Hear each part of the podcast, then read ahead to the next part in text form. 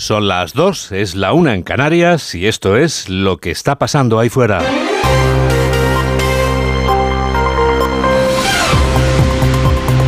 Onda Cero. Noticias fin de semana. Juan Diego Guerrero.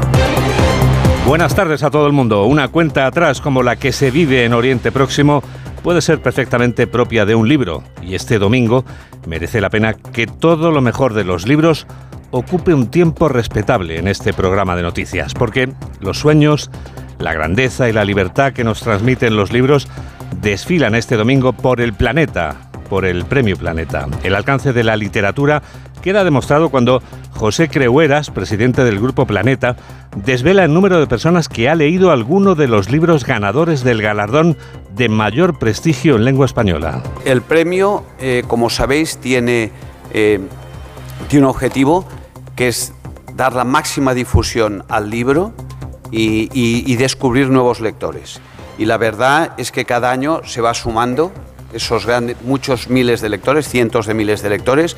Este año llegamos a la cifra acumulada de 45 millones de personas que han leído un premio Planeta o un finalista en las 71 eh, ediciones del, anteriores del premio. La paz siempre está más cerca cuando están cerca los libros, como vamos a comprobar enseguida. Pero no podemos olvidar que el ejército israelí aguarda ahora mismo una orden para desplegar su fuerza mientras miles de habitantes de Gaza siguen escapando del norte de la franja en una catástrofe humanitaria que ya tiene dimensiones ciclópeas. El ministro Álvarez dice hoy en La Vanguardia que España será escenario de una oportunidad para la paz. Sin duda alguna, España está teniendo influencia en este momento. La voz de España fue decisiva para que no se suspendiera la cooperación con Palestina. Yo hice una propuesta muy clara en el Consejo de Asuntos Exteriores extraordinario el martes pasado y la mayoría de mis colegas me, me siguieron y desde luego mantengo una interlocución con todos mis colegas de la región, empezando por mi colega israelí y palestino. El 27 de noviembre va a haber una reunión muy importante en Barcelona de Unión por el Mediterráneo. Ahí se sienta Israel y Palestina. Es otra buena oportunidad. El día 27 de noviembre sabremos si israelíes y palestinos pueden llegar a un acuerdo. Y ese mismo día, en el caso de que Pedro Sánchez no haya sido investido presidente, quedarán convocadas automáticamente nuevas elecciones que se celebrarán el 14 de enero. En el camino hacia la investidura ha emprendido el candidato Sánchez, han aparecido este domingo los independentistas empecinados en la amnistía y el referéndum de autodeterminación, por la vía unilateral, como dicen ellos, por las bravas, como decimos nosotros. Pero antes de hablar de la investidura, nos espera Oriente Próximo porque el ataque de Israel puede producirse en cualquier momento. Por tanto, no es una sorpresa dónde empezamos este Foreign Affairs, estas noticias del resto del mundo. José Manuel. En la franja de Gaza, donde el último balance de víctimas por los ataques y bombardeos israelíes habla de 2.381 palestinos asesinados, más de 700 de ellos niños y 10.814 heridos. Son datos facilitados por el Ministerio Palestino de Sanidad, que contabiliza también las víctimas caídas en Cisjordania desde los atentados terroristas de Hamas el pasado día 7. A la espera de la anunciada invasión de Israel por tierra, mar y aire, que se habría retrasado debido al mal tiempo, Tel Aviv sigue exigiendo a los casi dos millones de palestinos que viven al norte de la franja, en la zona controlada por Hamas, que se desplacen hacia el sur. Israel ha acusado a Hamas de bloquear la evacuación de civiles en el norte de Gaza, donde ha anunciado inminentes actividades militares significativas. El teniente coronel Jonathan Cornicus ha denunciado que Hamas está impidiendo a la población de Gaza desplazarse a lugares seguros al sur de la franja. Hemos hecho un llamamiento a la población civil de la ciudad de Gaza y del norte de la franja de Gaza para que evacúen hacia el sur del río Gaza. Esto no es noticia, pero lo que sí es noticia es que jamás ha emitido advertencias a sus civiles para que no evacúen y cuando la gente no escucha las advertencias de Hamas han detenido los convoys de los civiles. Además, las fuerzas de defensa de Israel han anunciado la muerte del comandante de Hamas, Bilal el-Kedra, al que consideran responsable de las incursiones de la semana pasada en los kibbutz de Nirim y Niroz. Varios hospitales del enclave se han declarado imposibilitados para evacuar, dado que no tienen capacidad para trasladar a sus pacientes, mientras que Naciones Unidas, la Unión Europea y ONGs internacionales denuncian que este protocolo es un desplazamiento forzado y una violación del derecho humanitario internacional. Muchos vecinos de la capital tampoco han podido salir de sus kibbutz y están atrapados a merced de las bombas israelíes. Es el caso de Fadi Dalul. No nos podemos ir. Me dijeron que saliera hacia el sur, pero no había transporte. La calle estaba atascada de vehículos sobre los que caían bombas desde el cielo.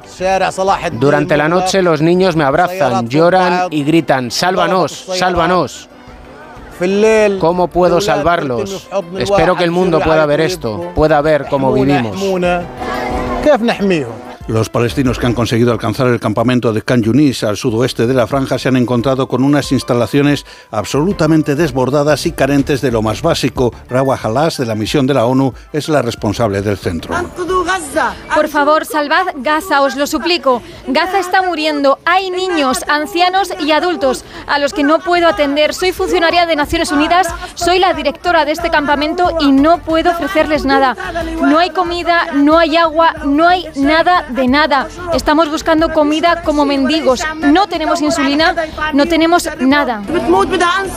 El ejército de Israel ha declarado zona restringida, una zona de 4 kilómetros desde su frontera con Líbano hacia el interior del país debido a los últimos enfrentamientos contra Hezbollah, que prosiguen este domingo con un intercambio de proyectiles de artillería que están alcanzando a poblaciones de ambos lados de la frontera. Entre tanto, Tel Aviv confirma que 279 soldados hebreos han muerto en combate en la última semana y que el número de personas secuestradas por los terroristas de Hamas es de 126. Los forenses israelíes ya han identificado al 90% de las personas asesinadas por Hamas el pasado día 7. Los testimonios de los forenses israelíes son estremecedores. Hemos visto cuerpos desmembrados, con los brazos y los pies cortados, personas decapitadas, un niño decapitado. Hay un cuerpo quemado que no sabemos si es un hombre o una mujer, si es un niño o un adulto. Está reducido a cenizas. Las mujeres fueron violadas, incluso las ancianas y las más jóvenes. Todas fueron violadas. Hay familias enteras que fueron asesinadas juntas. Tenemos a una madre con su hijo que pensábamos que era un solo cuerpo. Luego vimos que les quemaron juntos, abrazados, como un solo objeto. Vamos a conectar ahora con Jerusalén para conocer la última hora de este conflicto con nuestra corresponsal, la corresponsal de Onda Cero, de Onda Cero Hanna Beris. Testimonios horripilantes de este tipo se están multiplicando continuamente en Israel, tanto de parte de médicos como de la organización de voluntarios Zaka, cuya misión era retirar los cuerpos de las comunidades civiles en las que la población fue asesinada y también de las tropas que acompañaron a los eh, precisamente a estos voluntarios al lugar de ese horror. Todo esto mientras por supuesto que en el terreno continúa la guerra concretamente. Las alarmas suenan en Israel, hay impactos directos de cohetes. Del otro lado, Israel reanudó los ataques a posiciones de Hamas en la franja de Gaza, en zonas que han sido evacuadas por habitantes civiles eh, palestinos. Una situación tensa, sin duda, también con una mirada al norte en este noveno día de la guerra Israel jamás. El presidente norteamericano Joe Biden ha conversado telefónicamente las últimas horas tanto con Benjamin Netanyahu como con Abu Abbas, presidente de la Autoridad Nacional Palestina. Las gestiones de Estados Unidos también corren de parte del secretario de Estado Anthony Blinken, que se ha reunido en Arabia Saudí con el príncipe Bin Salman en un encuentro que ha calificado de productivo. La delegación norteamericana viaja ahora a Egipto, mientras el Pentágono ha confirmado el envío de un segundo portaaviones, el Eisenhower, al Mediterráneo Oriental como medida disuasoria frente a Hezbollah. Rusia ha pedido al Consejo de Seguridad de la ONU que vote mañana en favor de una tregua humanitaria inmediata en la franja de Gaza. El gobierno chino, por su parte, ha mostrado su apoyo al pueblo palestino y ha apoyado la solución de los dos estados propuesta por Naciones Unidas. Coincide Pekín en este asunto con la postura del Ejecutivo español. El ministro español de Exteriores, José Manuel Álvarez, propone incrementar la ayuda a Gaza, proteger a la población civil y asegurar el respeto al derecho internacional humanitario, incluyendo la liberación de rehenes. En una entrevista en La Vanguardia, Álvarez insiste en la solución de los dos estados. Así como la posición de España es muy clara en cuanto a una solución de dos estados, un estado de Israel y un estado de Palestina, que vivan en seguridad, en coexistencia, en buena vecindad, también somos muy favorables al acercamiento de países árabes a Israel.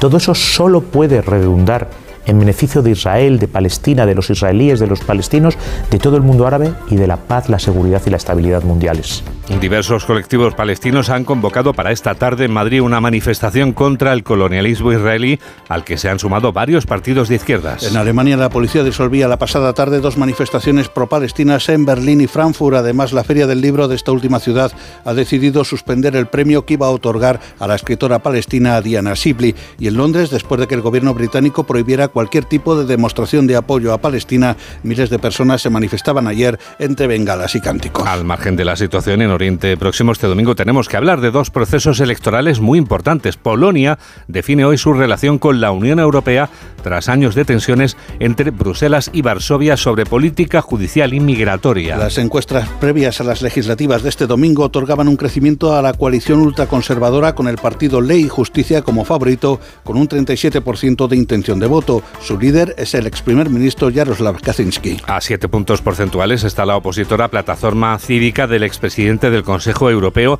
Donald Tusk, encarnando la gran esperanza de los europeístas, informa el corresponsal comunitario de Onda Cero, Jacobo de Regoyos. En Polonia no solo se decide el gobierno de este país, sino que compiten dos maneras de estar en la Unión Europea. El partido ultraconservador Ley y Justicia, que tantos quebraderos de cabeza ha creado en Bruselas, sobre todo en asuntos de Estado de Derecho, gobierna el país desde el 2015 en coalición con otras formaciones de derechas y está en cabeza según los últimos sondeos. La plataforma cívica más europeísta, liderada por el ex primer ministro y expresidente del Consejo Donald Tusk, le sigue a 6,7 puntos de distancia, que no es poco. Tusk es un conservador más bien clásico, de hecho es el presidente del Partido Popular Europeo en estos momentos, así que Polonia está eligiendo entre la derecha y liberal y la derecha. Mateusz Morawiecki, antiinmigración, acusado de perseguir al colectivo LGTBI, el actual primer ministro es uno de los líderes de la derecha más radical en el panorama político junto a Víctor Orbán. Precisamente, su victoria sería fundamental para cerrar con Hungría y, si es posible, con la Italia de Meloni, un contrapeso al europeísmo tradicional, algo que se desmoronaría directamente con una victoria de Donald Tusk. Y Ecuador vota este domingo la posible vuelta del correísmo al poder en un contexto marcado por la violencia. Se trata de la segunda vuelta de las elecciones presidenciales en las que la candidata del movimiento Revolución Ciudadana, Luisa González,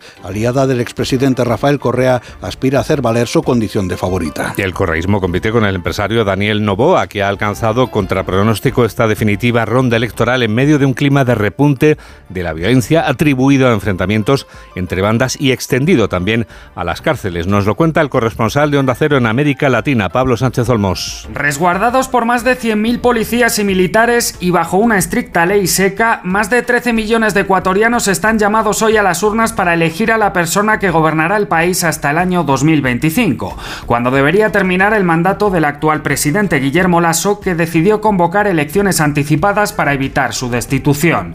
Si las últimas encuestas aciertan sus pronósticos, el empresario Daniel Novoa, hijo de un cinco veces aspirante, se convertirá este domingo en el presidente más joven de la historia de Ecuador al imponerse a Luisa González, la candidata antiabortista impulsada por el correísmo. A pocas horas de que se abran las urnas en Ecuador, la votación en el exterior ya ha comenzado y España es precisamente uno de los países que más aporta, con más de 180.000 electores inscritos que podrán depositar sus votos en 19 centros de todo el país. Y terminamos con la denuncia de Manos Unidas sobre el desperdicio de toneladas de comida que se produce en todo el mundo, mientras el número de personas que pasan hambre sigue en aumento. Con motivo del Día Mundial de la Alimentación que se celebra mañana, la ONG advierte de que es un fracaso para la humanidad que 735 millones de personas sufran hambre en el mundo. Según su último informe, África sigue siendo la región más afectada por el hambre, con una de cada cinco personas enfrentando la inseguridad alimentaria, lo que representa más del doble del promedio mundial. Ha sido un resumen de José Manuel Gabriel. Hola, soy Rafa Latorre y yo también escucho Noticias Fin de Semana de Onda Cero con Juan Diego Guerrero. ¿Cansado? Revital. Tomando Revital por las mañanas recuperas tu energía, porque Revital contiene ginseng para cargarte las pilas y vitamina C para reducir el cansancio. Revital, de Pharma OTC. Oye Alberto, ¿tú tienes alarma? Sí, la de Securitas Direct. ¿Y qué tal? Es que estamos pensando en ponernos una. En mi bloque la está poniendo todo el mundo. Y me preocupa que si vuelven a robar, entren en mi casa. Ni te lo pienses. Por lo que cuesta, merece la pena vivir tranquilo. Protege tu hogar frente a robos y ocupaciones con la alarma de Securitas Direct. Llama ahora al 900-272-272. Síguenos en Twitter en arroba noticias FDS. 43 días antes de que venza el plazo para investir presidente, el portavoz socialista de Guardia en este domingo de puente pide cuatro años más de gobierno de Pedro Sánchez. Salvador Illa reconoce que la negociación es difícil, pero que el PSOE la afronta con dignidad. El líder de los socialistas catalanes está convencido de que el acuerdo de investidura que consiga Sánchez será bueno para Cataluña y para España. Laura Gil. En Barcelona, donde ha encabezado la ofrenda floral de su partido en la tumba de Lluís Companys en el 83 aniversario de su muerte, el líder del PSC se ha referido a la negociación de investidura, calificándola de compleja y señalando que los socialistas la afrontan con serenidad, dignidad, con las ideas claras y convencidos de que irá bien a Cataluña y a España. Y en esto estamos los socialistas, en construir, en trabajar para tener cuatro años más un gobierno que haga política útil, que resuelva problemas, que trabaje para la convivencia y para los avances sociales. Y lo hacemos, es verdad, afrontando una negociación, trabajando en una negociación que es difícil, que es compleja, pero que la afrontamos con tranquilidad, con serenidad, con, con cautela y con ideas claras. Yo les digo que esto le irá bien a España y le irá bien a Cataluña. La sociedad catalana y el resto de España, ha defendido el exministro, no están instaladas en la hostilidad, como algunos pretenden hacer creer, y además, sentencia, desconfían de quienes apuestan por cronificar el conflicto. Los socialistas, añade Salvadorilla, prefieren construir el futuro no sobre el miedo como busca la derecha y la ultraderecha, sino sobre la confianza. Los independentistas catalanes siguen apretando, apreteu, apreteu, ahora que pueden, y como la amnistía y el referéndum de independencia ya parecían pieza cobrada, ahora van a por la unilateralidad, ese eufemismo de la expresión hacerlo por las bravas. Una de las voces que hemos escuchado es la de la presidenta de Junts, Laura Borràs, condenada a cuatro años y medio de cárcel y trece de inhabilitación por prevaricación. Onda Cero Barcelona, Albert Postils. Los partidos independentistas vuelven a marcar posturas en plenas negociaciones por la investidura de Pedro Sánchez. La presidenta de Junts per Cataluña, Laura Borràs, ha lanzado un mensaje al Estado y le ha recordado que su partido no piensa renunciar a la unilateralidad.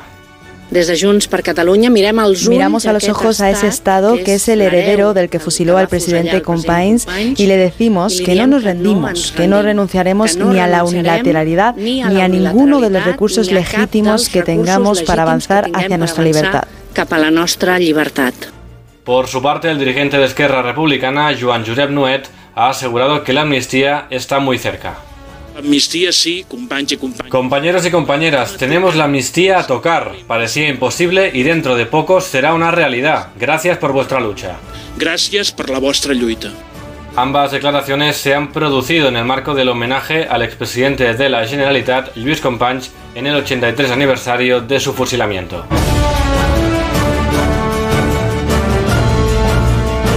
Elías Bendodo acusa a Pedro Sánchez de estar inhabilitado para gestionar el bien común. El coordinador general del Partido Popular compara la foto que se han hecho Sánchez y la portavoz de Bildu este viernes 13 con la película de terror homónima. Bendodo recuerda que la banda terrorista cuyos atentados no ha condenado Bildu, acabó con la vida de muchos compañeros de partido de Pedro Sánchez y sospecha que esto no gusta a todo el socialismo. Jorge Infer. El número 3 de los populares considera que el candidato socialista se ríe de sus propios votantes después de que el presidente del gobierno en funciones haya reiterado en numerosas ocasiones que no pactaría con el partido de Arnaldo Otegui. Bendodo señala que el único apoyo que tiene garantizado Pedro Sánchez a estas alturas es el de Bildu. Negociaciones que a su juicio están siendo una oportunidad para quienes quieren acabar con el marco de convivencia. Si él cree que la amnistía, el referéndum, el pacto con Bildu, el indulto de los 56 años de cárcel que suman los socialistas por el caso de los ERA en Andalucía,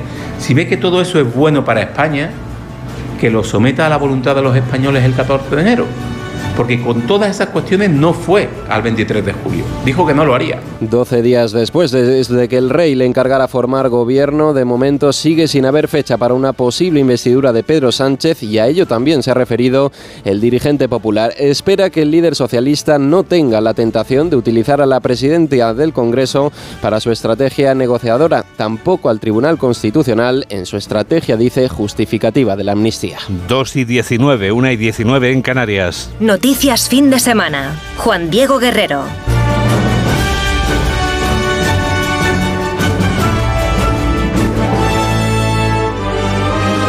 El individuo al que ha echado el guante la Guardia Civil en Javea no era un turista que residía en esa luminosa ciudad alicantina, era un peligroso narcotraficante, Malen Oriol. Además del tráfico de drogas, se le buscaba por blanqueo de capitales y pertenencia a organización criminal. La Guardia Civil ha detenido en Javi al prófugo de la justicia británica tras semanas de intensa investigación. ¡Guardia Civil! Las autoridades de su país le buscan desde 2020. Está relacionado directamente con la introducción de grandes cantidades de cocaína, heroína y MDMA en las Islas Británicas. También se le conecta con el blanqueo del beneficio que obtenía de la venta de estas sustancias. El detenido ha pasado a disposición del Juzgado de Instrucción Central de la Audiencia Nacional, que ha decretado su ingreso en prisión. La paz siempre está más cerca cuando están cerca los libros. Por eso, este planeta es mejor el día del Premio Planeta.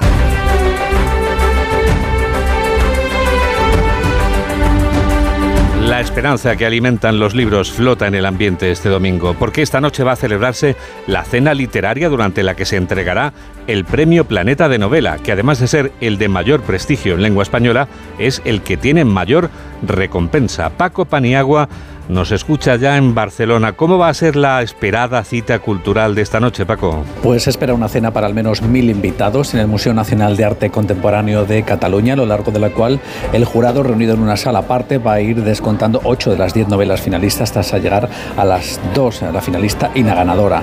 De parte del Gobierno está previsto que asista la vicepresidenta Yolanda Díaz y los ministros de Cultura, Miquel Iceta, y de Universidades, Joan Subirats, el alcalde de Barcelona, la consellera de Cultura, entre otras autoridades y representantes del mundo cultural y literario. Un premio El Planeta que tiene un claro objetivo, dice el presidente del grupo José Creueras. Dar la máxima difusión al libro y, descubrir nuevos lectores. Y la verdad es que cada año se va sumando esos grandes, muchos miles de lectores, cientos de miles de lectores. Este año llegamos a la cifra acumulada de 45 millones de personas que han leído un premio Planeta o un finalista en las 71 eh, ediciones del, anteriores del premio. Sabremos la decisión del jurado más allá de las 11 de la noche, un premio Planeta en el que también se ha reivindicado una legislación frente a la inteligencia artificial que proteja las creaciones de los autores. El ganador y el finalista del Planeta están entre las 10 novelas que han sido seleccionadas entre más de mil que se han presentado a este premio. ¿Qué sabemos ya de estas novelas? Sí, sabemos que predomina la novela negra en general y los personajes femeninos y dice el jurado que si esto es así es porque los autores saben que esto es lo que demanda el público lector.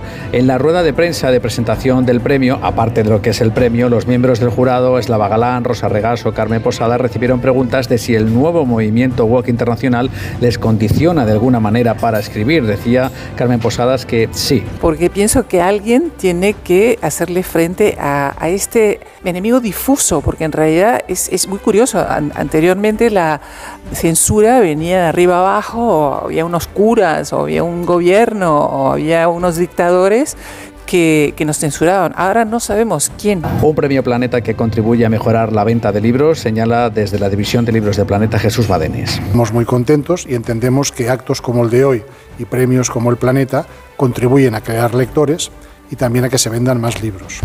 Se agradece a los autores que a lo largo de la historia del premio hayan enviado más de 27.000 novelas originales a participar en el planeta. Desde Barcelona ha informado Paco Paniagua. Onda Cero, noticias fin de semana.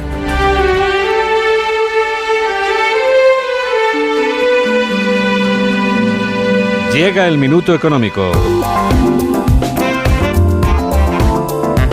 Hoy Ignacio Rodríguez Burgos nos explica en un minuto qué tiene que ver Mickey Mouse con la inestabilidad geopolítica. Mañana se cumple oficialmente el centenario del nacimiento de Disney, la compañía de Mickey Mouse, los siete enanitos y Blancanieves.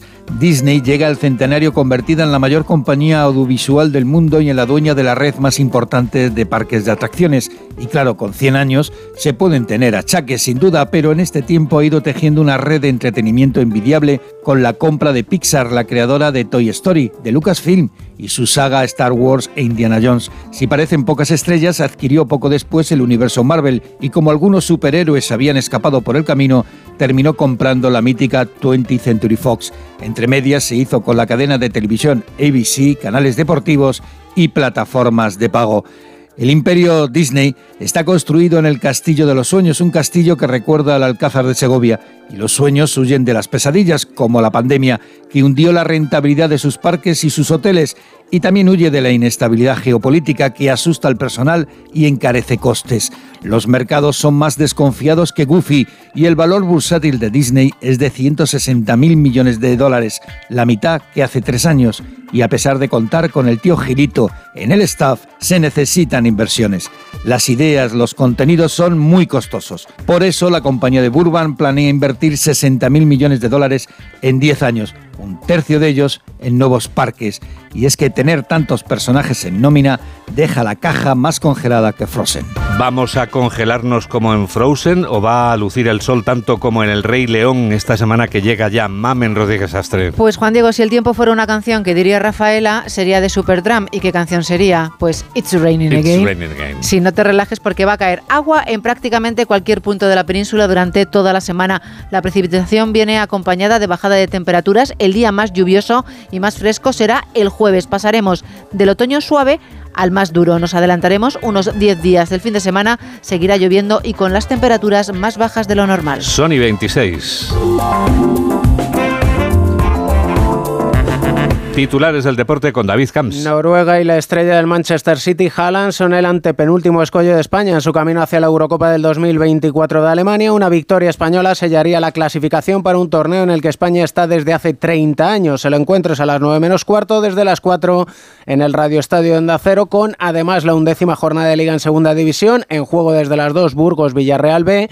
El español es el nuevo líder de la categoría de plata con un punto más que el Tenerife y dos sobre el Zaragoza. En la Liga Endesa de Baloncesto, quinta jornada, jugado esta mañana, Manresa 92, Palencia 91, a un minuto del final, Real Madrid 105, Murcia 88 por la tarde, Breogán Valencia, Zaragoza Basconia y Gran Canaria Barcelona. Y en motociclismo, el italiano Bagnaia ha ganado en el Gran Premio de Indonesia y es el nuevo líder del Mundial de MotoGP con 18 puntos más que el español Jorge Martín. Y ahora lo que va a pasar la semana que viene.